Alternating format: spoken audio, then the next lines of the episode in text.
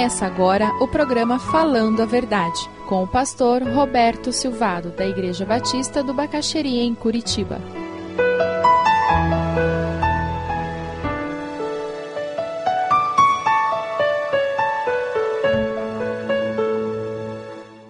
O apóstolo Paulo disse: Eu sei em quem tenho crido. E ele fala isso no meio de uma tormenta pessoal na sua vida. Você sabe em quem você tem crido? Você tem caminhado com Deus?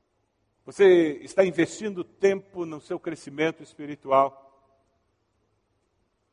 Porque isso é essencial para que eu e você sobrevivamos às tempestades da vida. Porque elas virão, mais dia menos dia, com maior ou menor intensidade, mas elas virão, porque isso faz parte da vida nesse mundo. Nós vivemos num mundo imperfeito. Nós criamos tempestades para nós mesmos, Satanás cria tempestades para nós mesmos. No caso de Jó, nós vemos uma situação em que ele não era culpado das coisas que aconteceram com ele. E se você já é adulto, você já deve ter descoberto que muitas vezes você sofre a consequência dos erros dos outros. Como cidadãos, nós sofremos as consequências dos erros dos nossos governantes. Nem tudo que se abate sobre nós é consequência dos nossos pecados. Certamente é consequência do pecado de alguém. Certamente Satanás utilizou o pecado de alguém para nos atingir e para atingir os outros. Porque o próprio Senhor Jesus disse que ele veio para matar, roubar e destruir. E ele é muito competente nisso. Satanás fala com Deus e diz: Será que Jó não tem razões para temer a Deus? Respondeu Satanás: Acaso não puseste uma cerca em volta dele, da família dele e de tudo que ele possui? É interessante porque Satanás identifica a proteção de Deus para os seus filhos. Os anjos do Senhor se acampam ao redor dos que o amam. Não é isso que a Bíblia diz? E não é verdade que muitas vezes nós nos esquecemos disso? Ele não. O diabo sabe que os anjos do Senhor estão ao redor do, de você. Mas às vezes nós nos comportamos como se não tivéssemos. Como se não tivéssemos essa segurança. É interessante porque Tiago nos diz que o diabo crê em Deus e faz mais do que crer, ele crê e treme. Porque ele sabe o poder de Deus. Quando você olha a situação de Satanás e de Deus, por favor, não caia na armadilha de achar que são duas forças opostas e iguais. Na nossa cultura pós-moderna hoje, o bem e o mal é colocado como duas forças que são iguais e que se contrapõem. Por isso que uma hora uma, uma ganha, outra hora a outra ganha. O conceito bíblico não é esse.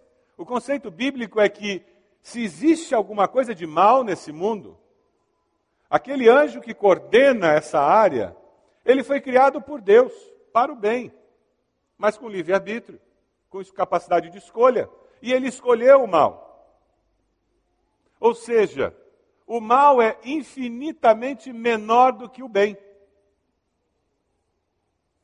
Deus é infinitamente maior do que Satanás. Amém? Deus é infinitamente maior, o nosso Deus, o seu Deus. Sabe por que, que existe o mal? Porque eu e você deixamos.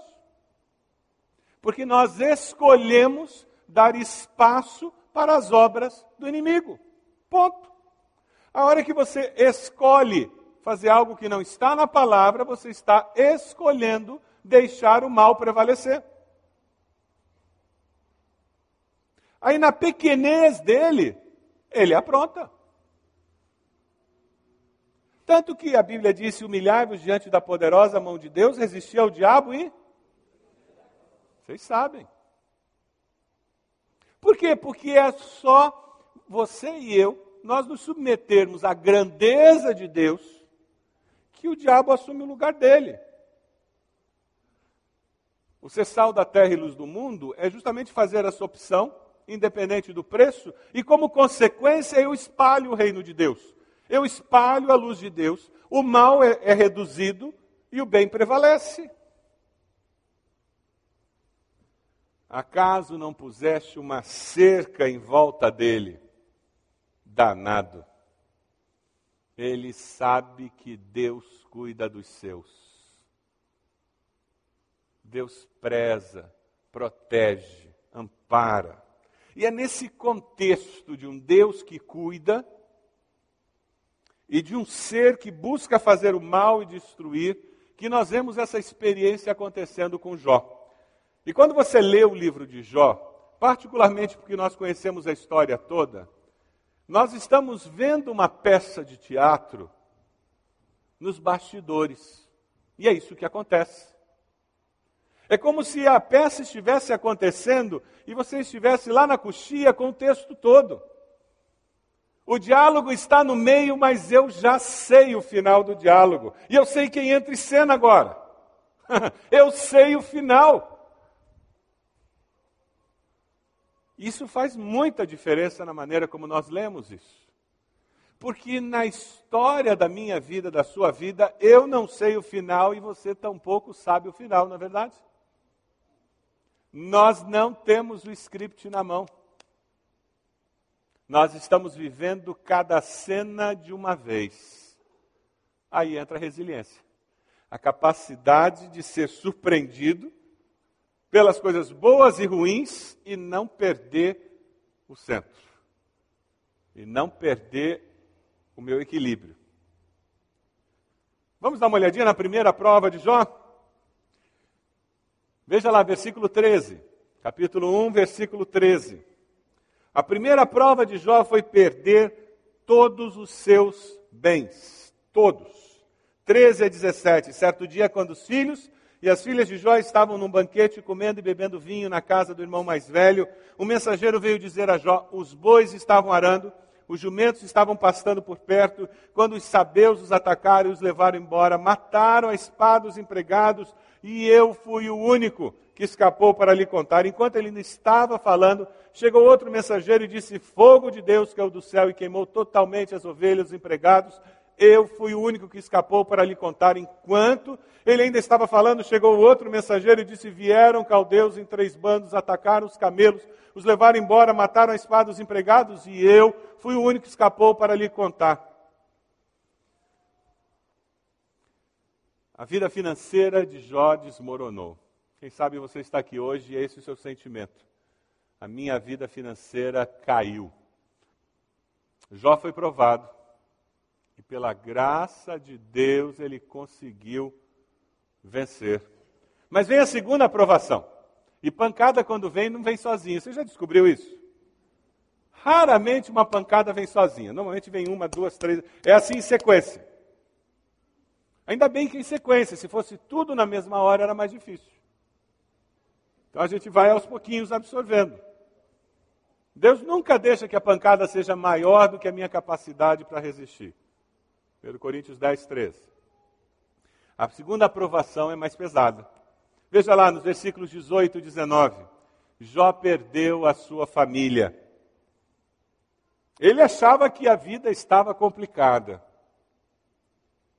Enquanto ele estava ainda falando, chegou outro mensageiro e disse: Seus filhos e suas filhas estavam num banquete comendo e bebendo vinho na casa do irmão mais velho, quando de repente um vento muito forte veio do deserto e atingiu os quatro cantos da casa. Como é que vento atinge quatro cantos da casa? E a casa desabou. Eles morreram e eu fui o único que escapou para lhe contar. Você está sendo provado nessa área? É família? Versículo 20 do capítulo 1, nós encontramos um grito de fé e um reconhecimento de que Jó foi provado e aprovado. Ao ouvir isso, Jó levantou-se, rasgou o manto, rapou a cabeça, então prostrou-se rosto em terra em adoração. E disse: Saí nu do ventre da minha mãe e nu partirei. O Senhor deu, o Senhor o levou. Louvado seja o nome do Senhor. Em tudo isso, Jó não pecou e não culpou a Deus de coisa alguma. Louvado seja Deus, porque Jó era um homem fiel e temente a Deus.